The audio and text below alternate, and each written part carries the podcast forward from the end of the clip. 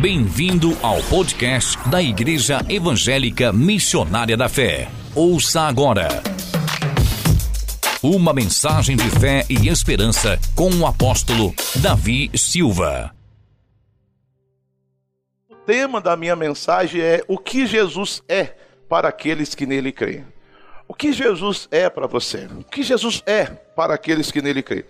Romanos capítulo 8 e versículo 32 diz assim: Aquele que nem mesmo a seu próprio filho poupou, antes o entregou por todos nós, como nos não dará também com ele todas as coisas? Há uma pergunta. Eu vou até repetir porque é muito forte.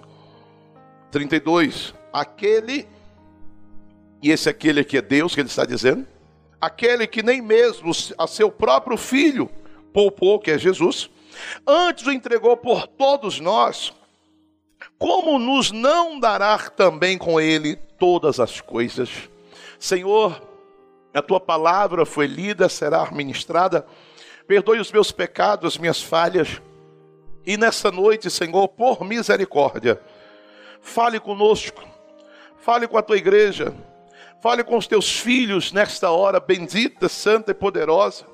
Meu Deus, porque nós precisamos de Ti, precisamos da Tua palavra, precisamos da Tua unção, precisamos da Tua graça. Cerca esse lugar com o Teu poder e que nesta noite o nome de Jesus venha a ser glorificado. Nós oramos na certeza da vitória em nome de Jesus. Amém. Podeis assentar. Meus queridos, ah, o que Jesus é? para aqueles que nele creem. Para algumas pessoas, para o mundo, Jesus não passa da, do Cristo histórico. Alguns falam que Jesus é um mito. Para outros, Jesus é apenas o Deus da religião, dos crentes. Alguns acham que ele é apenas o Filho de Deus. E alguns até defendem que, por ser filho, ele é menor porque, por exemplo, os TJs, quando refere-se a Jesus como filho, colocam um F minúsculo. Porque filho é um dos nomes de Jesus, e nome próprio começa sempre com a letra maiúscula. E eles fazem questão de colocar Jesus com F minúsculo para diminuir a pessoa do Senhor Jesus. Para diminuir o ministério. Inclusive, eles comparam o ministério do Pai, pegando todos os milagres do Antigo Testamento, com os milagres de Jesus em três anos e meio de vida de ministério, e vai dizer que é muito menor. Para outras pessoas, para os incrédulos, Jesus não é nada. Para esses da esquerda, como eu disse, eles fazem até questão de zombar, de fazer inclusive marchas satânicas para pegar símbolos do cristianismo e colocá-lo em partes íntimas. Para alguns, Jesus, inclusive, é um gay, porque estava, inclusive, defendendo em shows, defendendo em peças teatrais que Jesus era homossexual, que Jesus seria, inclusive, o maior defensor do LGBTQI e etc. Que falta-se letras agora para colocar. Mas não importa o que eles acham, o que eles veem, não importa o que o seu vizinho pensa, entende o que Jesus é para eles. O importante é você saber, você acreditar e defender o que Jesus é para você. O que Jesus representa na sua vida. Porque eu acho muito interessante que o apóstolo Paulo, depois de ele fazer uma extensa lista do que nós somos em Cristo. Ele primeiro ele começa o capítulo primeiro de Romanos falando do pecado, do erro, inclusive combatendo o homossexualismo, que ele vai dizer que o homem deixou o uso natural da mulher, inflamou nos seus desejos carnais, cometendo torpeza e iriam receber a recompensa do seu erro, e ele vai dizer que o homem se torna de forma é, é, é, é, direcionada por Deus, indesculpável, ele não tem como se desculpar, porque Deus colocou dentro do ser humano, dentro do homem, aquela consciência, o seu espírito tem consciência. O espírito do homem sabe o que é certo e errado, ainda que seja uma terra criança. ainda que seja menor que seja, a minha netinha com um ano e, e cinco meses, tem muitas coisas que ela fala, ela não tem ainda condições de decidir, mas ela sabe o que é certo e errado, pelo menos ela diz não. Ela sabe, a criança sabe porque está dentro do ser humano. Todas as pessoas erram sabendo que estão errando. As pessoas que cometem erros, que pecam, que transgridem, que roubam, qualquer outra coisa que faça que seja pernicioso, vergonhoso, ninguém pode dizer que é inocente, ele sabe porque dentro de você há dispositivos. O Criador colocou dentro do ser humano dispositivos que diz se é certo, se é errado. Deu a ele a liberdade de escolha, eu escolho se faço ou não. Inclusive o diabo não entra na vida da pessoa sem a permissão dela. O diabo não entrou na vida de Jó, não destruiu a família de Jó sem a permissão primeiro de Deus, que ele foi pedir a permissão, mas procurou na vida de Jó e Jó não deu brecha para ele. O apóstolo Paulo vai trazer no capítulo 1 e 2 do que é o homem. No capítulo 3 ele vai dizer que todos, inclusive pecaram e afastados estão da glória de Deus. Ele fala do juízo, da ira de Deus. No capítulo 4 ele continua descrevendo e fala inclusive que Abraão foi salvo pela fé, porque é pela fé que nós somos salvos. No capítulo 5 ele fala que nada pode é, fazer com um cristão pare, porque aquele que verdadeiramente teve o um encontro com o Senhor, ele tem prazer até mesmo nas tribulações, nas, nas, lutas, porque ele sabe que ele vai sair vitorioso. E ele continua no capítulo 6 trabalhando essa questão, e no capítulo 6 ele vai inclusive dizer que o salário do pecado é a morte, a recompensa pelo erro do homem é a morte mas o dom gratuito de Deus é a salvação em Cristo Jesus, capítulo 6, versículo 23. No capítulo 7, ele fala entre a lei, a lei de Moisés, a lei que apontava apenas o erro do homem, a transgressão do homem, mas não poderia salvar. E ele olha para ele mesmo, ele diz: Desgraçado homem que sou, miserável homem que sou, porque o mal está em mim o bem que eu quero fazer, eu não faço, e o mal que eu não gostaria de fazer, eu acabo praticando porque está na minha carne, ou seja, o pecado corrompeu o homem. Deus fez o homem perfeito, mas o pecado em Adão passou para todos os homens. Essa semente, essa erva daninha, nós fomos corrompidos, assim como um vírus entra no computador, num sistema e corrompe. Por que, que existem os antivírus? Para proteger os sistemas.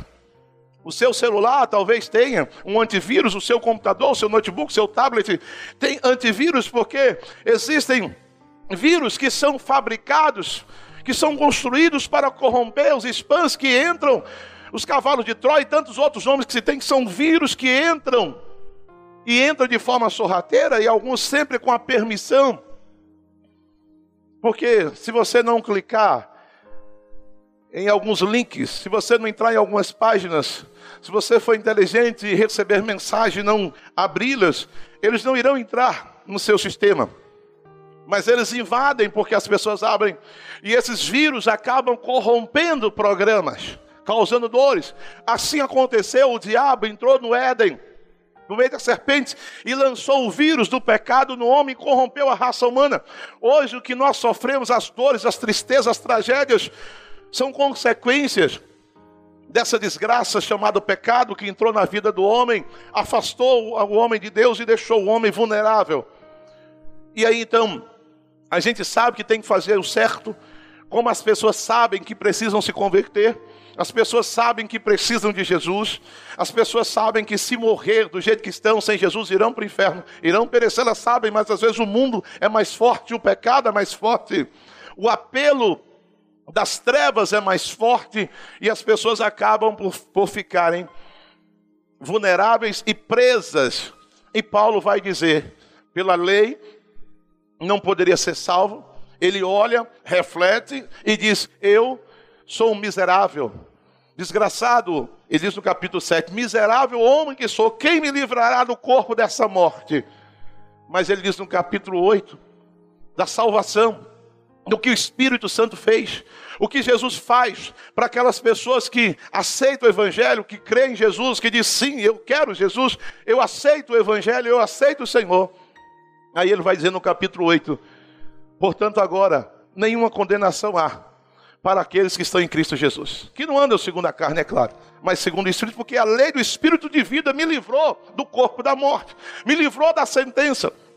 E ele continua descrevendo, e vai falar inclusive das lutas, das batalhas, das investidas que vêm contra nós, mas nada pode nos deter. E ele diz no versículo 31: Se Deus é por nós, quem será contra nós?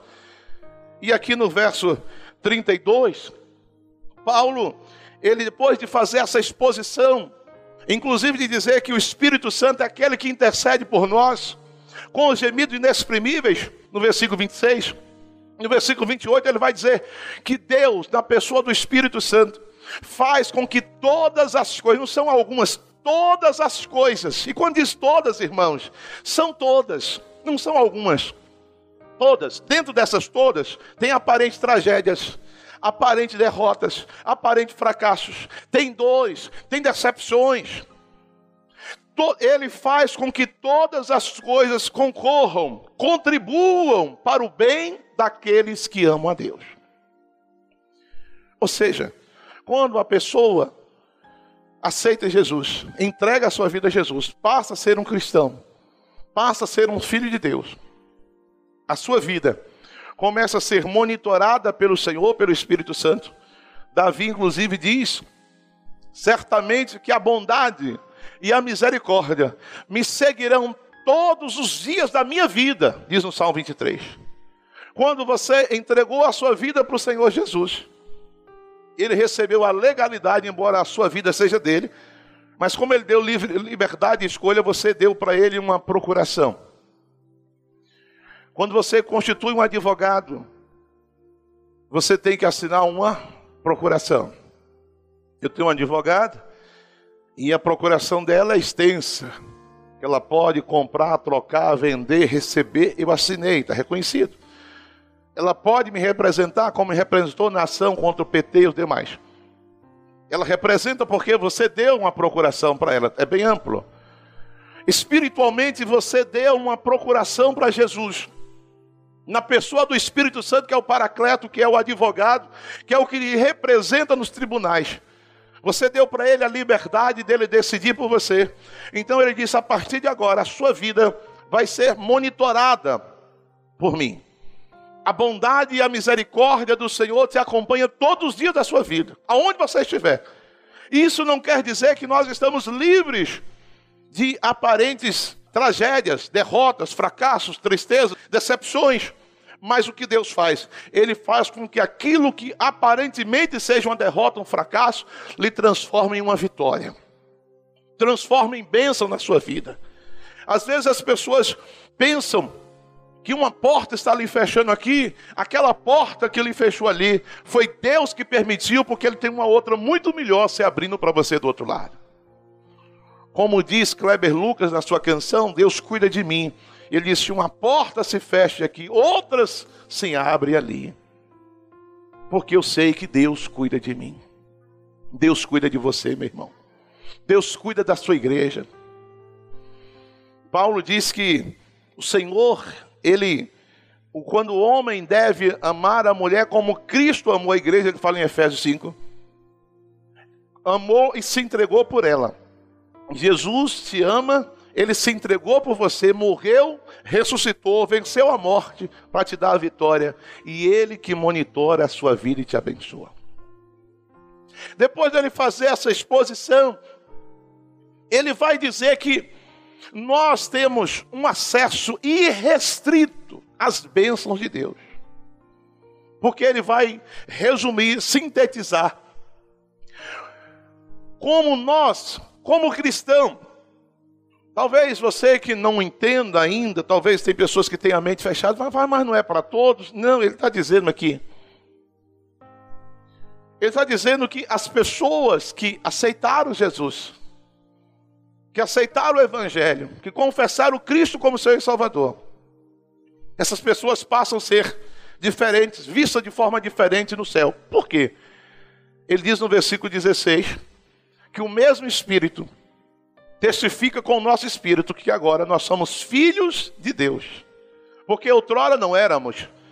Outrora nós éramos o que? Criaturas de Deus, porque fomos criados por Deus. Mas, quando nós aceitamos a Jesus, ele veio, como diz João, capítulo 1, versículo 12, para que todo aquele que nele crer nessa hora, ele seja o que? Transformado em filho de Deus. Deu-lhes o poder de serem feitos filhos de Deus. E Paulo vai dizer, em Romanos 8, 16, que o Espírito Santo, o Espírito com E maiúsculo, Espírito Santo, testifica com o nosso ser, o nosso interior, o nosso espírito, que nós agora somos filhos de Deus e por sermos filhos, nós somos herdeiros de Deus, juntamente com Cristo Jesus. Assim como o único filho de Deus que é Jesus, herdeiro de tudo, porque ele disse em Mateus 28: Tudo foi entregue por meu Pai a mim. Ele me deu todo o poder nos céus e na terra. Foi entregue a Jesus. Então, eu e você, nós somos filhos e, como filhos, nós somos herdeiros. E aí ele vai sintetizar isso dizendo no verso 32: aquele que não poupou o seu único filho. Se Deus nos amou de tal maneira que deu o seu único filho para nos salvar, Paulo está dizendo: abra os seus olhos, meu irmão. Ele fala: não, não deixe que as lutas venham ofuscar a tua visão. Não deixe que as dificuldades venham te afastar da realidade de Deus. Que ele fala: espera aí. Que diremos, pois, essas coisas? Se Deus é por nós, quem será contra nós? Ele vai dizer: pode vir lutas, provas, dificuldades, anjos, demônios, passado, presente, futuro, nada vai anular aquilo que Deus já fez por nós, porque Ele disse: se Ele, você precisa abrir o seu entendimento, que isso, Ele está dizendo que arda no seu coração, que se Deus não poupou, ele não teve restrições com o seu único filho, ele entregou Jesus para te salvar do jeito que você é, do jeito que nós somos. Errados como nós somos, quando nós estávamos, da maneira que éramos, perdidos, que detestavam muitas vezes a Cristo, detestavam, pastor, não, já, nós já detestamos porque nós não queríamos nada, eu mesmo era uma pessoa que não gostava de crente. Então ele está dizendo: se Jesus morreu e o Pai entregou Jesus para salvar você com todos os seus defeitos, com todos os seus erros, sem você nem mesmo dizer que o amava, ele te amou primeiro. Porque João diz: Ele nos amou primeiro. Antes de vocês, eu te amo, Jesus, Ele já te amava. O Senhor te viu lá na eternidade, antes de construir todas essas coisas, Ele já te viu. Ele escolheu você. Paulo fala isso lá em Efésios capítulo 1, versículo 3: Bendito Deus, o Pai nosso Senhor Jesus Cristo, o qual nos abençoou com toda a sorte de bênçãos, nos elegeu nele antes da fundação do mundo. Ele está dizendo, meu irmão, minha irmã, alegra o teu coração, a tua alma. Aquele que não poupou o seu filho, antes entregou por você, como é que ele não vai dar a você tudo que você pedir? Tudo que você necessita. Só, meus irmãos, tem uma coisa. Tem duas coisas que nós precisamos ponderar quando eu digo que Deus nos dará todas as coisas, porque as pessoas querem todas as coisas da sua maneira primeiro. As bênçãos de Deus são condicionais. Se quiserdes e ouvirdes, se obedecerdes, se guardardes a minha palavra, se permanecerdes em mim, se as minhas palavras permanecerem em mim, sempre tem uma condição. Se. Então não é assim. Ele me salvou. A salvação veio para todos que creem, que aceitam. Agora, para eu ter acesso às bênçãos, todas as bênçãos, eu preciso também me encaixar em alguns pré-requisitos do Senhor. Então, eu primeiro preciso obedecer, seguir, acreditar, ser fiel. Segunda coisa, eu preciso esperar no tempo de Deus, que o tempo de Deus não é o meu. Nós somos muito apressados e tem um, um, um, ditado muito errado do mundo que se tornou popular: que Deus tarda, mas não falha. É mentira, Deus nunca tarda. Deus sempre chega na hora certa. Nós que somos apressados. Mas ele disse: todas as coisas, se ele não poupou, mas entregou por todos nós, tem uma vírgula, como não nos dará também, juntamente com ele, o ele está com E maiúsculo como é que juntamente com Ele, com Jesus, Ele não vai dar para você todas as coisas de forma gratuita? Ou seja, o preço já foi pago.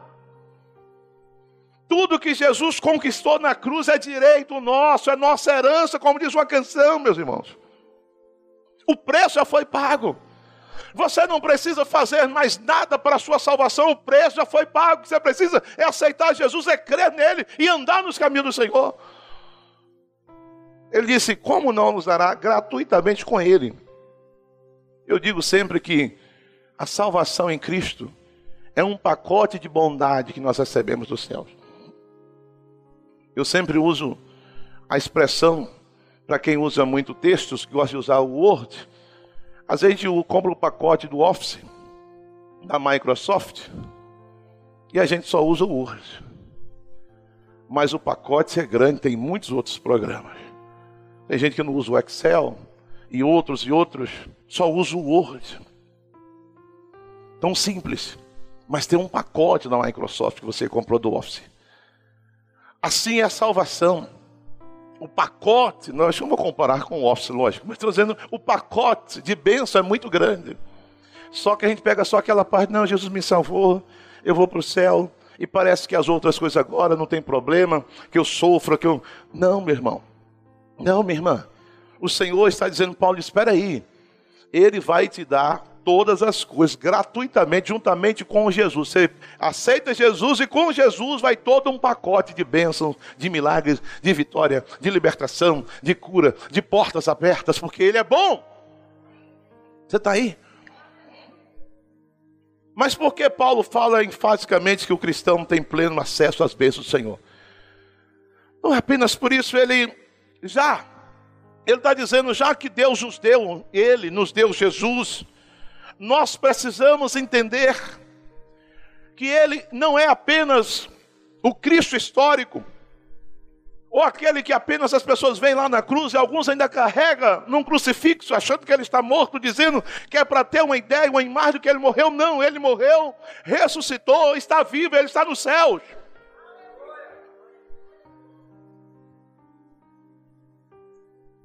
Os grandes líderes, os grandes pensadores, se chegarmos lá, na sua sepultura, vai dizer: aqui jaz o bambambam, bam, bam, o cara, o grande. Aqui jaz os restos mortais. Mas quando você chega em Jerusalém, e um dia você irá lá ainda em nome de Jesus. Quando você vai ao jardim do túmulo, está uma placa em inglês, escrito na tradução, Está escrito lá em Mateus: Ele não está aqui, porque ele ressuscitou. O túmulo está vazio.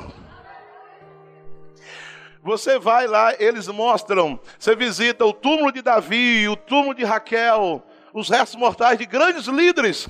Tem os restos mortais.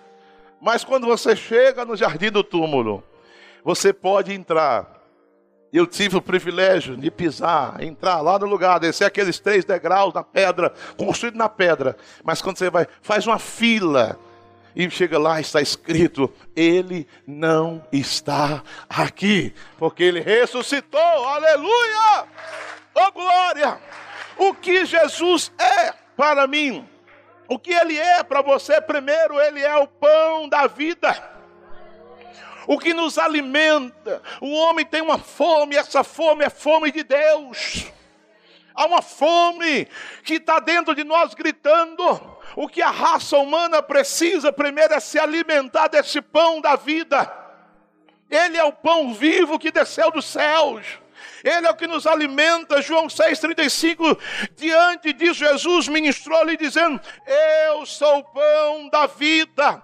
Aquele que vem a mim jamais terá fome, e aquele que crê em mim jamais terá sede. Essa fome, essa sede de Deus é saciada em Jesus Cristo. Ele é o pão da vida, o pão vivo. O versículo 51 ele diz: Eu sou o pão vivo que desceu do céu.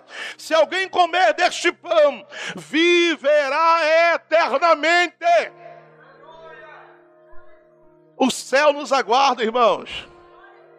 Somos cheios de lutas e provas, mas há uma promessa: aqueles que comer, por isso que hoje é ceia.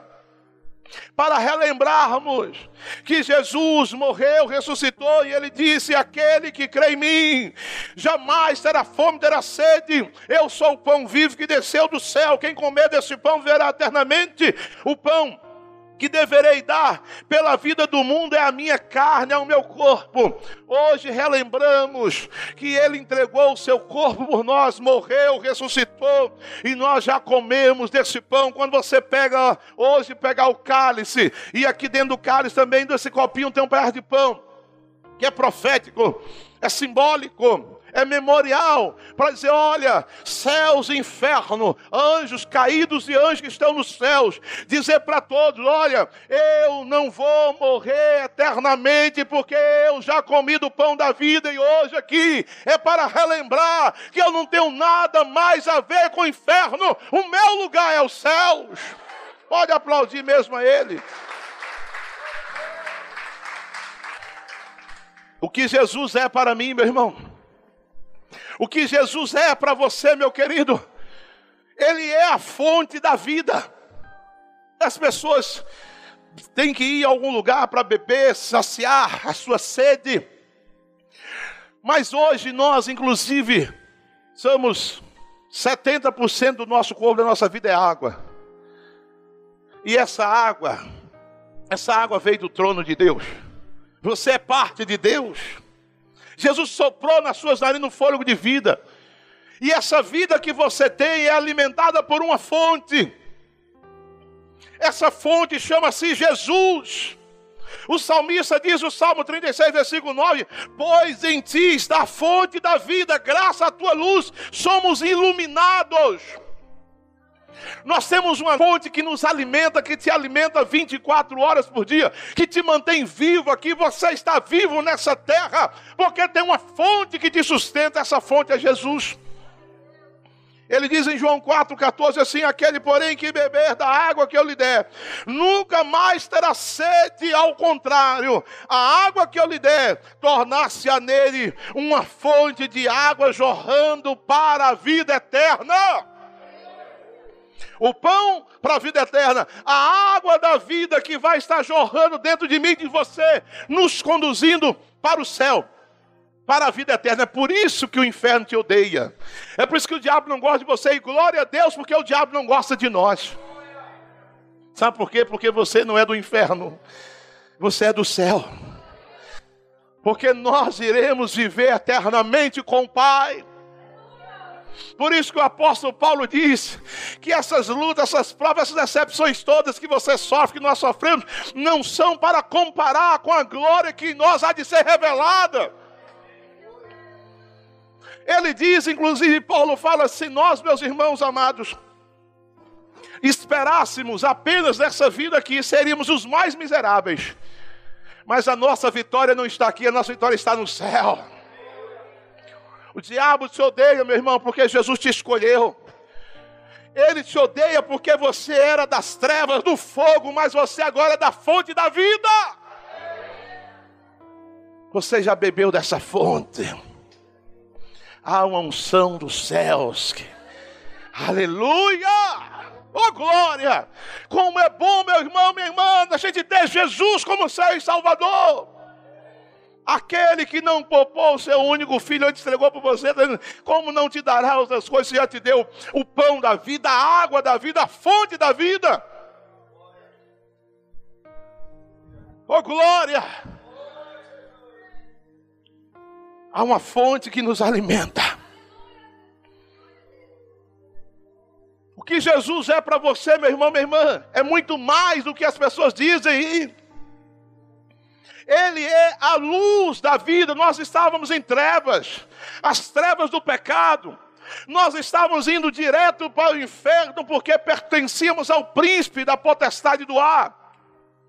Jesus disse que ele veio para expulsar esse príncipe aqui, para que você pudesse reinar e governar aqui com ele por ele. Ele disse, inclusive, que você que antes era trevas, estava nas trevas, trevas do pecado, do inferno. Ele transformou você em luz. Vocês agora são a luz do mundo. Ah, uma fonte da vida. Assim, meus, meus irmãos, como essas lâmpadas aqui estão acesas, porque existem cabos que as ligam e desses cabos vem energia, que são essa energia, ela é gerada em algum lugar, seja hidrelétrica, termoelétrica ou eólica. Vai chegar uma energia, e essa energia vem, de uma, ela é armazenada em uma estação, uma subestação, e fica lá. E aquela estação vai estar sempre alimentando aquela cidade alimenta aquele bairro, porque existe uma usina que gera essa energia, existe um local onde armazena e distribui. Você é a luz aqui em meio a essas trevas. O diabo detesta você porque ele é trevas e você é luz. E essa luz que é você é alimentada por uma fonte. Há uma estação que gera essa energia para você. Eu não estou dizendo daquela energia cósmica que diz, eu não estou falando daqueles, daquela visão é, que, que, as pessoas têm, olha, está fluindo em você uma energia positiva. Estou dizendo, estou dizendo da, da energia da vida, do poder de Deus. A tua energia, a tua estação está lá nos céus. E quem gera essa energia para você ser luz, para você brilhar, é Jesus, que é a fonte que alimenta você. João 1,4 diz: e nele estava a vida, e a vida era a luz dos homens. Você é luz. Nós somos da luz, não somos das trevas. A ceia para relembrarmos que nós pertencemos à luz. João 8,12 diz assim, falando novamente ao povo de Jesus: Eu sou a luz do mundo. Aquele que me segue não andará em trevas, mas terá a luz da vida. Que vida é essa? É vida eterna. Aquele que nos transformou de trevas em luz, nos tirou das trevas e nos transportou para a luz. Você faz parte de um grupo seleto chamado Filhos de Deus igreja do Deus vivo, sacerdotes do Senhor. Eu acho interessante, inclusive, para você que de repente ainda não entregou sua vida a Jesus, para aquelas pessoas que insistem em permanecer nas trevas do pecado no mundo, que hoje nós temos um advogado chamado Jesus, que depois será o juiz que sentará no trono para julgar as nações. E ele diz que o julgamento já foi determinado. Qual é o julgamento? Ele diz em João 3,19: E o julgamento é este: que a luz veio ao mundo, e essa luz é Jesus. Mas os homens amaram mais as trevas do que a luz, porque as suas obras eram más as pessoas que insistem em amar as trevas, porque quem ama o mundo ama as trevas. Quem não quer ter uma aliança com Jesus, biblicamente falando, ela está amando as trevas. Não existe vácuo. Não existe espaço vazio. Todos os espaços são ocupados. Ou a sua vida é ocupada, preenchida pela presença do Espírito Santo, ou ela é preenchida, ocupada por outra. Você ou ama a Deus ou ama o mundo. Inclusive, Jesus diz assim, em Mateus 6,24, que nós não podemos amar dois senhores, porque nós iremos devotar atenção, carinho, afeto a um em detrimento do outro. Não poderei servir a Deus e a Mamon, que ali no caso falando as riquezas, o Deus da riqueza. Se você não diz assim, sim para Jesus, eu amo Jesus, eu quero Jesus, eu quero ser um crente. Se você diz, ainda não está na hora, eu acho que hoje não, eu não senti. Me desculpe, não é coisa minha, não, é coisa da Bíblia. Você está dizendo, eu amo o mundo, por hora eu quero ficar com o mundo. Não senti ainda um desejo de amar Jesus. Talvez você ama até a sua religião, isso que não quer mudar para a lei de crente, não é nada disso. Às vezes você acha que é, é ser, ir para a igreja A, B ou C, não é isso?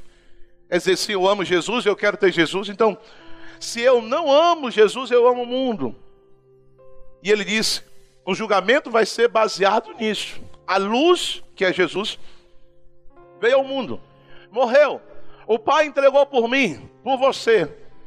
Mas as pessoas amaram mais o mundo do que a luz. Desprezou a luz. E isso é o julgamento. Então, Jesus disse em João 12, 35, explicou-lhe: ainda por mais um pouco de tempo, a luz estará entre vós. Caminhai enquanto tem de luz, para que as trevas não vos surpreendam. Pois aquele que anda nas trevas não sabe para onde vai, não tem consciência. Meus amados irmãos, as pessoas que estão andando sem Jesus estão correndo um risco terrível. Ele está dizendo: aproveite enquanto é dia, aproveite enquanto há tempo, aceite Jesus.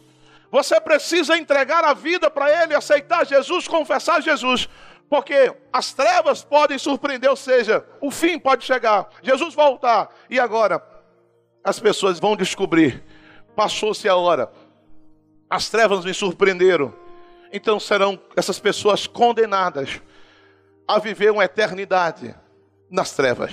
Mas para aqueles que crêem no Senhor, eles estarão sempre na luz. Inclusive Apocalipse diz que lá não vai precisar nem de candeeiro nem nada. Lá não haverá noite, porque o próprio Jesus é a luz. Ele mesmo estará ali nos clareando, iluminando, e dizendo: Ele vai enxugar do seu rosto toda lágrima, porque ali só haverá alegria, só vai ser alegria. Meus amados irmãos, como será maravilhoso o dia que nós chegarmos dos céus. Diz a canção de J. Neto, é bonito, né? Quando a gente chegar no céu, Miguel Arcanjo regendo o grande coral, aquela mesa posta. Você imagina que tamanho dessa mesa, não importa, meu irmão. A Bíblia diz que há um banquete aguardando a igreja. E lá, meus irmãos, o céu é luz. Existe uma luz na sua vida que gera em você toda essa energia para você continuar sendo a luz do mundo. Essa luz é Jesus. O que Jesus é para mim e para você, meu irmão, ele é o caminho da vida. O homem um dia errou o caminho, se desviou, caiu no pecado, na desgraça. O homem se perdeu no mundo porque todo ser humano já é desviado. A gente fala assim: você é desviado do evangelho. O homem se desviou o dia que Adão se desviou. Todos somos desviados, perdemos, estávamos extraviados, perdemos o caminho, a direção, estavam no mundo sem saber. O pessoal disse para quem está perdido: todo caminho é, é bom, vale. Qualquer um, não, existe um caminho. Existem caminhos, inclusive diz Provérbios 12, 14 ou 14, 12. Existem caminhos para o homem que parecem direitos, mas o seu final são caminhos de morte, de destruição. Nós estávamos sem saber a direção, perdidos. Quem está em treva, meu irmão? Quem está na escuridão não sabe para onde vai. As pessoas não sabem para onde vai, elas se perdem. Acontece tragédias quando vem a escuridão. Assim estávamos espiritualmente em trevas, as trevas do pecado, sem saber, sem direção. Mas Jesus veio apontando o caminho da casa do Pai, o caminho dos céus, há um caminho para os céus. Ele diz em João 14,6: Eu sou o caminho, não é um caminho, é um dos caminhos, eu sou o caminho, o caminho da vida. Isaías diz que o imundo não entrará por ele, porque só aqueles que foram lavados pelo sangue do Cordeiro é que entra por esse caminho, e esse caminho é Jesus, o caminho da vida eterna. Ele diz: Eu sou o caminho, a verdade e a vida, a vida é a vida eterna, meu irmão. Que Jesus é para mim, Ele é o caminho dos céus, o caminho da minha salvação, o caminho da minha eternidade. O salmista diz no Salmo 16, 11: Tu me fizeste conhecer o caminho da vida. Veja só que ele diz: a plena felicidade da tua presença e o eterno prazer de estar à tua direita. Que coisa maravilhosa. Quando as pessoas aceitam Jesus, eles estão entrando por esse caminho. O salmista já via Deus apontando para ele o caminho. Ele diz: Tu me fez conhecer o caminho da vida, esse caminho da vida é Jesus. Diz: Eu sou o caminho. E Ele é a plena felicidade. Não existe felicidade sem Jesus, meu irmão. Essa felicidade aí fora, ela é falsa.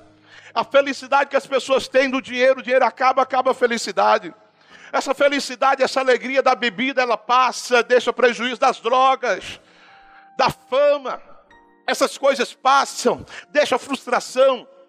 A bebida pode até lhe trazer um momento de felicidade, êxtase, como as drogas, mas depois vai ficar a, a, destruição, fica a ressaca, fica o prejuízo, a vergonha e o inferno sempre puxando para baixo. Mas quem tem Jesus, ele tem o caminho da vida e a plena felicidade. O que Jesus é para mim, o que Jesus é para você, ele é o autor da vida. Você não passa de um ator que está interpretando um papel. Existe um papel que você representa aqui na terra, como ser humano. A sua história tem um autor e diretor. Esse alguém chama Jesus. É ele que desenhou, ele escreveu, assim como tem os roteiristas que escrevem os roteiros dos filmes, das produções, existe um autor que escreveu a tua história. É Jesus. Davi diz no Salmo 139: A minha história estava no teu livro, e a cada dia foi desenvolvendo. Há um autor da vida, esse que te deu a vida é Jesus, ele direciona a sua vida. O único que pode fechar a cortina da tua existência é Jesus. O único que pode encerrar o espetáculo aqui da vida é Jesus. Por isso tem pessoas que beiram o abismo da morte, parece que vai morrer, vai lá e não vai, o diabo fala, agora eu levo, agora essa pessoa deixa de me perturbar. Mas de repente a pessoa se levanta, se ergue novamente porque existe um autor e um diretor da tua vida, só ele coloca fim. Esse alguém é Jesus, maravilhoso. Ele que é autor da vida. Atos 3,15. Pedro, quando estava naquela audácia, ousadia do Espírito, ele disse: Vós mataste o autor da vida não é o intérprete, é o autor, é o criador, o que deu a vida. Vocês mataram o autor da vida. Na minha versão, o autor está com A maiúsculo. Não é um autor qualquer. Não é um autor, é o autor. O artigo está definido, é Jesus o único. Vocês mataste o autor da vida a quem Deus ressuscitou dentre os mortos, e nós somos testemunhas deste fato. Pedro está dizendo: vocês queriam matar aquele que criou a própria vida, ele é o autor da vida. João diz que todas as coisas foram criadas por ele, por meio dele e sem ele, nada do que foi feito se fez. Quem é o autor da vida? Quem criou a tua vida? Quem te deu a vida? Quem sustenta a tua vida é Jesus. O autor de uma história, de um filme, de uma novela, de um seriado, ele pode mudar a hora que ele quiser. Ele mata personagem, ele cria outro. Já viu quando a pessoa está num, num filme, alguma coisa, num seriado, deu um problema, aí o autor vai lá e altera. Você vê isso muito em novelas, eu nunca eu seja noveleiro, mas a gente sabe. Crente não anda assim novela, né? crente na Bíblia. Mas está lá, deu um problema, o autor vai lá e muda, mata aquele personagem. Na história diz o personagem viajou, o personagem morreu.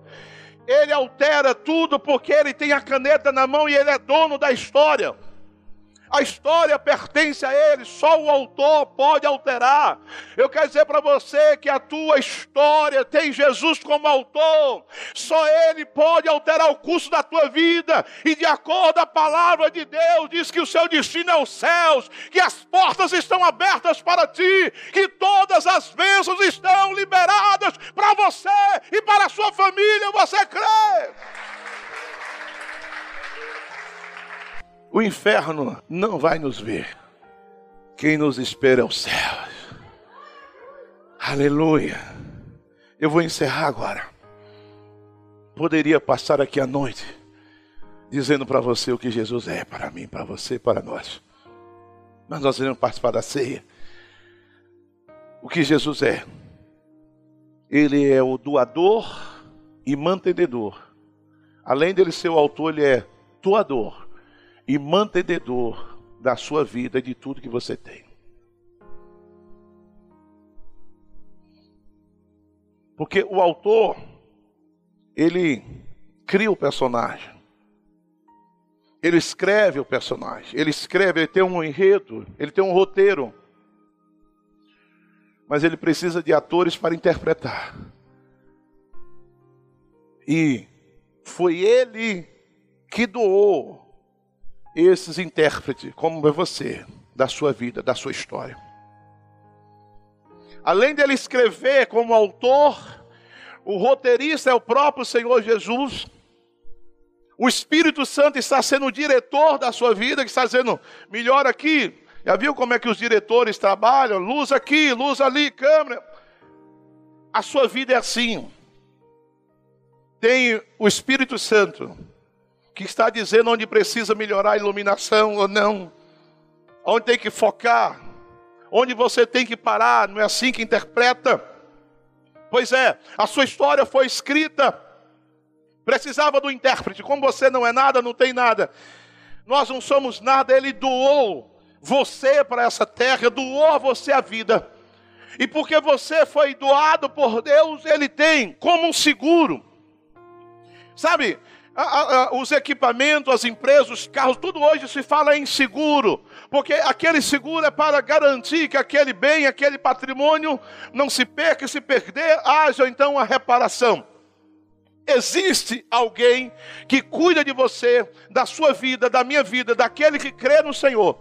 Para aqueles que não creem, para aqueles que não aceitam, é problema deles. Mas aqueles que um dia entregaram a vida ao Senhor, eles têm essa pessoa que doou-lhe a vida e que vai manter a sua vida, que vai preservar a sua vida, que vai cuidar da sua vida. João 10, 28, ele diz assim: Eu lhes dou a vida eterna, e elas nunca perecerão, tampouco ninguém as poderá arrancar da minha mão. Quem te deu a vida foi Jesus. Ele está dizendo: o diabo não pode arrancar você das mãos de Jesus, ninguém pode deter você, meu irmão. Só Ele. Ele diz: Eu dei a vida, eu preservo essas vidas, estão nas minhas mãos e ninguém poderá arrebatar. Ninguém poderá arrancar, só Ele mesmo pode dar e Ele mesmo toma. E Jesus diz, em Isaías 10, 27, assim: Eu, o eterno, sou o teu vigia que coisa maravilhosa. Régua continuamente para que nada, nem ninguém, lhe cause mal algum. Vigio e protejo noite e dia. Isso é muito forte, meu irmão. Depois as pessoas pensam que ser crente não quer dizer nada. Os crentes não são metidos, não. É a Bíblia que diz que as pessoas que têm Jesus que aceita Jesus, que crê no Evangelho, que recebe Cristo.